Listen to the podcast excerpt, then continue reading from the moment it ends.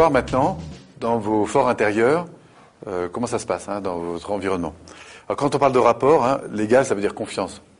Puisque c'est au fond le sentiment que j'ai, que je me sens bien avec la personne, en confiance, et qui fait que du coup la relation est bonne. Quand tu dis que rapport égale confiance, mais ça veut dire que rapport, il faut tous ces quatre. À tous. En tout cas, on va voir que quand il y en a un, souvent ça entraîne l'autre. Mais c'est ce qu'on va vérifier maintenant, d'une part. Et parfois, il y en a un qui domine sur les autres, mais l'un entraîne l'autre. Et pour ça, je vais vous inviter à trouver trois personnes euh, de votre entourage. Alors, je vous invite à le faire avec euh, une personne dans votre sphère, euh, on va dire proche, familiale, affective. Donc une personne de votre famille, en quelque sorte. Une personne tirée de votre environnement professionnel. Et une personne de l'environnement social. Donc amis plus éloignés, quoi. L'idée, c'est que chacune des personnes sont des personnes avec qui vous accrochez particulièrement. C'est-à-dire vous avez du plaisir à passer du temps avec eux. Alors l'idée, maintenant, pour chacun de vous, c'est d'identifier. Vous prenez le premier prénom et vous dites, tiens, qu'est-ce qui est le plus vrai, qu'est-ce qui est le moins vrai? Est-ce que le fait que je m'entende bien avec cette personne, est-ce que c'est le fait que finalement on se ressemble, soit parce qu'on poursuit les mêmes buts, ou parce qu'on fonctionne un peu de la même façon Et là, tu te dire, tiens, sur quoi on se ressemble? Pas mal. Est-ce que c'est pas qu'on se ressemble, mais par contre c'est quelqu'un qui me met et qui me met dans des états internes positifs Par exemple, il me fait rire, j'aime rire. Au contraire, c'est quelqu'un avec qui j'aime bien m'embarquer à refaire le monde. euh, Vous voyez Donc c'est pas qu'on se ressemble, on poursuit pas les mêmes buts, mais par contre je sais qu'en termes de stimulation, c'est quelqu'un qui me fait du bien. Donc voir ce qui est le plus vrai. Enfin, est-ce que c'est quelqu'un aux yeux de qui je me sens important, c'est-à-dire je me sens vraiment considéré? Est-ce que c'est ça qui domine? Ou est-ce que c'est en fait quelqu'un avec qui je sens qu'on est vraiment euh, libre dans nos expressions mu- mutuelles? C'est-à-dire que je sens qu'il a envie de me dire non, il me dit non, et je suis très à l'aise avec lui. Il n'y a pas de manière entre nous. Et là, de me demander, enfin de vous demander, quel est, pour le premier, l'élément le plus fort et l'élément le moins fort? Corinne Oui, j'ai pas terminé, mais bon. Euh, la personne proche, je dirais que c'est quelqu'un qui me ressemble. D'accord plus fort, ça pourrait être la considération. Alors attends, donne-moi le premier prénom. Euh, Micheline, D'accord. C'est quelqu'un qui est proche Oui. de toi, Oui. familial, oui. et tu dis que c'est la considération qui est le plus fort. Oui, je pense, oui. D'accord Et le moins fort J'ai mis peut-être la, la stimulation. D'accord. C'est pas quelqu'un avec qui. euh, Non, c'est pas quelqu'un qui va me, me stimuler. mais par contre, tu sens que tu te sens vraiment considéré. Oui. Hein, tu es importante. C'est-à-dire que si tu vas bien ou pas bien, tu sens que ça la touchera beaucoup. Oui. Par contre, c'est pas forcément quelqu'un qui va te mettre en énergie. Quoi. Hein ok, pour les autres, est-ce que tu retrouves les mêmes choses? C'est Euh, différent. Non, ça serait plutôt différent, ça serait plutôt l'inverse. Patrick, D'accord euh, c'est pas quelqu'un qui me ressemble.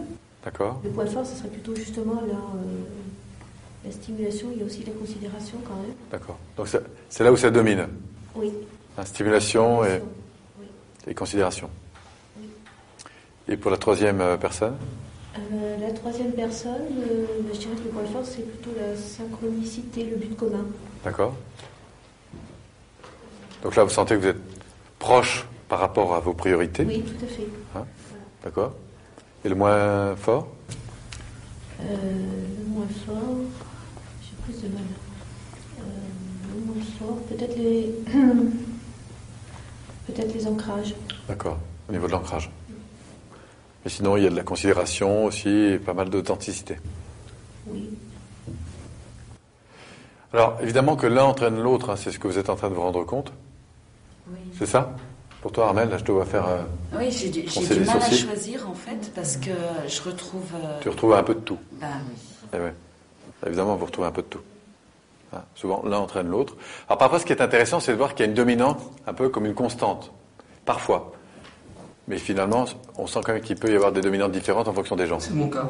Pour toi, il y a une dominante Familialement, amicalement ou euh, professionnellement, Oui. j'ai une dominante euh, qui est euh, les ancrages.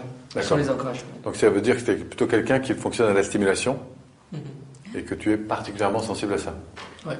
Alors, on va faire une dernière chose. C'est juste pour mettre un peu de relief dans l'affaire.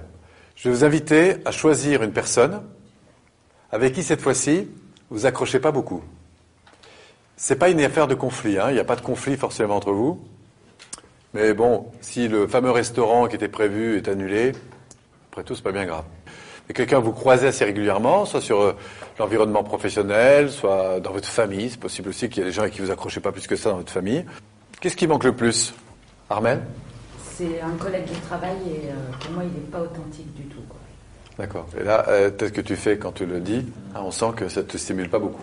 Ah non, bien au contraire. Méfiance, Et méfiance. du coup, qu'est-ce qui se passe pour toi en termes de considération? Pour moi ou moi pour lui? Comme tu veux. bah moi, j'ai pas commencer par lui, pour toi. tendance à le considérer et lui, je sens qu'il me considère pas Ah, voilà, c'est surtout ça que j'allais chercher. Ah, C'est-à-dire que comme il n'est pas authentique, du coup, je suis pas stimulé. Moi, je me sens pas Considéré. considéré. Et du coup, euh, loin de Et moi toute l'idée d'avoir des projets Pas ensemble. du tout. Ouais, et puis du coup, vous n'avez pas envie d'avoir des projets ou quoi que ce soit ensemble. À votre avis, si vous repensez aux personnes que vous aviez en tête, que vous repérez ce qui vous manque le plus, exemple l'authenticité, la synchro, tu nous as dit. Authenticité. À votre avis, comment combler ce qui manque le plus? Dans ton cas, il s'agit, Dans mon cas, oui. oui, donc c'est une personne qui manque de quoi? Ce, que- ce qui te manque avec cette personne, c'est, tu nous as dit l'authenticité. Et d'après ce que je comprends, la question c'est euh, qu'est-ce que je mettrai le plus en avant pour que ça se passe le Alors, mieux qu'est-ce que possible tu pourrais mettre plus en avant, ouais C'est Pour que donc ça se passe le mieux possible. la valorisation. Ouais. C'est ça? Alors ça, c'est une piste.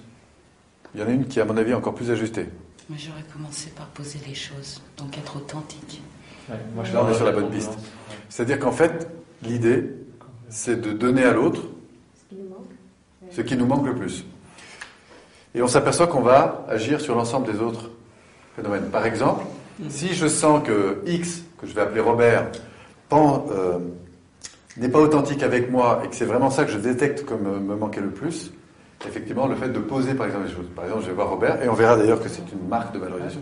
Écoute Robert, j'ai le sentiment qu'ensemble, on a un peu de mal à dire directement les choses. Est-ce que tu ressens la même chose? On fait d'abord un diagnostic. Qu'est-ce que tu en penses, quoi, en deux mots? Et à partir de là, on va s'apercevoir, d'abord, c'est une marque d'attention, qu'est-ce que tu en penses? Imagine que tu le fasses. Est-ce qu'à ton avis, ça pourrait avoir un impact, je ne sais pas comment il s'appelle, mais qu'importe, sur cette personne? Complètement. Mais c'est pas. un- Oui, oui, oui. si. Tu penses que ça aura un impact? C'est une vraie question que je te pose. hein. Oui, oui. Parce que moi, je vous ramène la théorie, mais l'intérêt, c'est de vérifier quand même. Ouais, tu penses que ce serait un bon sûr. Pour toi, Corinne, qu'est-ce qui manquait le plus? Synchronicité, authenticité. Et à ton avis, si tu axais là-dessus, est-ce que tu sens que ça pourrait avoir un impact positif? Oui, forcément. J'imagine pas dans l'immédiat la situation, mais je pense qu'effectivement, si je faisais l'effort de, euh, forcément, ça générerait euh, plus d'ouverture derrière. Alors je me méfie toujours avec l'effort de, hein, parce qu'à partir du moment où ça te vit comme une contrainte, émotionnellement, ça passe moins bien. Mais- Ouais. Ouais, Bon, ceci dit, il n'y a évidemment aucune obligation, mais en tout cas, Mais je pense que c'est un état dans lequel il faut se mettre, et souvent on a des surprises comme ça avec des personnes, parfois on se dit tiens. Et justement, pour en finir et rebondir avec euh, ce que tu évoques, l'état dans lequel on se met, hein, c'est-à-dire ce qu'on va rayonner, nous revient. Et c'est vrai qu'il suffit que je passe à côté de vous sans trop vous considérer, pour que vous sentez que je ne vous considère pas trop, mais tout ça, c'est capté à au niveau inconscient. Et que le retour, c'est que bah, finalement, euh, pourquoi le considérer? Oui, vous êtes d'accord avec ça? Hein, C'est-à-dire que s'il y a un manque de rayonnement dans ce sens, il y a un manque de retour. Hein, si je sème pas une stimulation positive autour de moi, alors, ça n'empêche pas que je peux en recevoir, mais c'est pas la même chose. Hein, si euh, je me mets en phase avec autour de moi avec les gens, bah, du coup, je retrouve cette stimulation. Ça va dans les deux sens, quoi. En tout cas, c'est là-dessus qu'on va terminer à ce stade. hein, simplement de repérer ces différents leviers que je vous invite à exercer étape par étape. C'est-à-dire que si vous voulez euh, travailler dans une bonne relation, vous pouvez le faire avec des proches, c'est repérer ces phénomènes de ressemblance, mais surtout en constatant ce qui se passe quand ça se passe. Tiens, on est plutôt en stimulation, tiens, on est plutôt en reconnaissance. Donc à ce stade, on va s'arrêter là. Si après vous avez envie d'aller plus loin, ben, ça suppose de le travailler, mais ça, ça dans le cadre d'exercices prévus pour ça. Et vous pouvez commencer à tester ça autour de vous. Voilà, alors en synthèse, on a commencé par euh, définir ce qu'était l'écoute, enfin, la communication de manière plus, plus générale, avec ses différents niveaux. hein. Conscient. conscient, ce qu'on saisit à peu près tous. Ensuite, préconscient, Donc c'est ce qu'on a vu là, hein, qui interfère sur la relation. Inconscient, on l'a pas vu là parce qu'il faudrait approfondir à partir types plus complexes. Ensuite, on a parlé, vous avez fait un exercice hein, de dos à dos, de répétition, et on s'est orienté vers l'écoute active, avec les différentes formes de reformulation. On a vu que l'écoute active, ça permettait de rétablir le rapport, éviter interprétation et jugement. Et on a vu que pour maintenir et accroître cette écoute active, on utilise différentes formes. La première, c'est la relance silencieuse. En fait, je montre que je suis ce que vous dites ou que je ne le suis plus. La relance, je reprends sous forme interrogative. Sur la fin de la phrase, je vais cliquer sur un mot en maintenant un contact non verbal plus du silence. Et du coup, je relance pour obtenir plus d'informations. Enfin, je boucle en quelque sorte la relation en reprenant l'essentiel de ce que vous avez dit et surtout ressenti. J'obtiens un oui physiologique pour valider la bonne réception de l'information qu'on m'a donnée. On a vu à partir de là qu'il y avait un principe extrêmement important quand on, commence à rentrer dans de la divergence de point de vue, hein, relation ping-pong, c'est de reformuler avec succès le point de vue de l'autre avant de faire passer le sien. C'est ce qu'on a pu voir avec la jeune femme et la vieille femme. Si je commence par reformuler ce que l'autre voit, de manière authentique, pas seulement dans un oui euh, physiologique. D'abord, j'accède plus facilement à sa relation, mais en plus de ça, je le remonte. Une fois qu'il est reconnu, alors du coup, le phénomène physiologique fait qu'il est plus facile de le ramener dans l'autre position. C'est ce qu'on a vu à travers le nœud relationnel et la boucle relationnelle. On a détaché ça en trois étapes accueil, capacité à lire de l'information, être tout radar dehors, s'adapter. Donc là, on joue sur la synchronicité, la stimulation, la reconnaissance, l'authenticité. Et puis après, il y aurait l'orientation, qui est encore tout un champ des formes d'accompagnement possibles en fonction des contextes dans lesquels vous vous trouvez. Vous avez fait quelques ponts avec des relations que vous connaissez, celles qui fonctionnent bien et celles qui fonctionnent moins bien. Voilà, c'est ce qui vient clôturer donc la première grande partie sur la communication. Ça vous a plu? Super. Super. Ah oui, vraiment.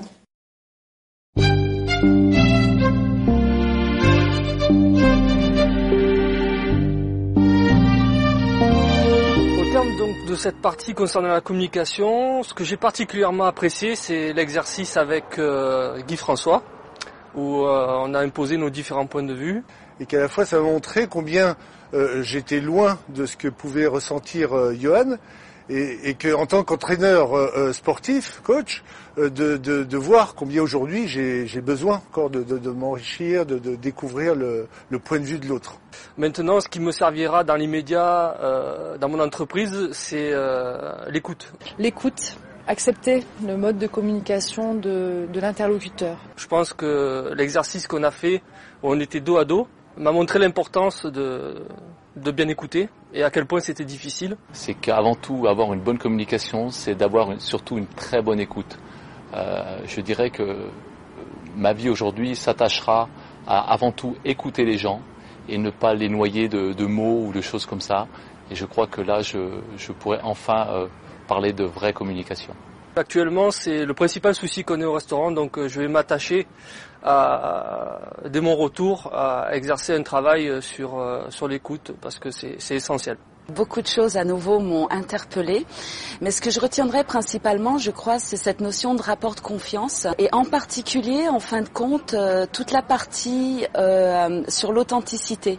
Ce que je me rends compte dans les relations que j'ai aussi bien en interne dans l'entreprise qu'en externe avec les clients ou d'autres partenaires, c'est que plus on est authentique, c'est-à-dire simple, clair et direct, plus on est percutant et plus on arrive à établir ce rapport de confiance et en fait créer des choses ensemble et développer des choses ensemble. Et pour moi, c'est un concept extrêmement fort. Euh, ce qui m'a particulièrement marqué, c'est qu'en fait, euh, notamment en entreprise, on ne se rend pas toujours compte que quand tout va bien, euh, on ne fait pas attention à la différence. Par contre, dans un contexte d'insécurité, là, effectivement, les gens vont avoir tendance à être attirés par ce qui nous ressemble. Or, les contextes aujourd'hui en entreprise ne sont pas toujours euh, sûrs. Les performances sont de plus en plus importantes, les objectifs aussi. Et je crois qu'en tant que manager, je vais être beaucoup plus attentive à ça, à être attentive à la, à la différence, et notamment en termes de communication, parce que c'est ce qui nous nourrit. Et je crois que c'est quelque chose de formidable pour aider à ce que chacun aille dans le même sens, forcément dans un but de performance. Alors ça y est, on arrive euh, à la fin de ce parcours qu'on a eu ensemble. Alors à la fois sur euh, cette découverte euh, de ce qu'on peut faire de, sa vie quand on décide de, de travailler sur les potentiels qu'on peut développer pour faire mieux face aux difficultés qu'on rencontre parfois. On a parlé des valeurs importantes, on a parlé ensuite des objectifs, on a parlé ensuite des ressources et on a vu comment ces ressources pouvaient entraîner des changements importants dans les comportements. Et puis enfin, on a, abordé ensemble la, la, communication. Alors sachez que tout ça fait partie d'un ensemble qui en fait est un séminaire de trois jours, qui est un séminaire dans lequel on vous invite évidemment à approfondir toutes ces techniques parce que les connaître, les découvrir comme ça derrière un écran, c'est une chose, mais c'est la dimension, et vous l'avez vu et revu, puisqu'on l'a beaucoup évoqué, y compris dans les, dans les témoignages, que c'est vraiment l'expérience qui va faire une différence. Donc moi, je vous invite à revenir, euh, passer trois jours avec nous, et puis pourquoi pas d'approfondir, car vous verrez qu'il y a encore tout un ensemble de, de choses possibles hein, qui permettent en fait de découvrir cet univers infini qui est l'être humain. Merci à vous.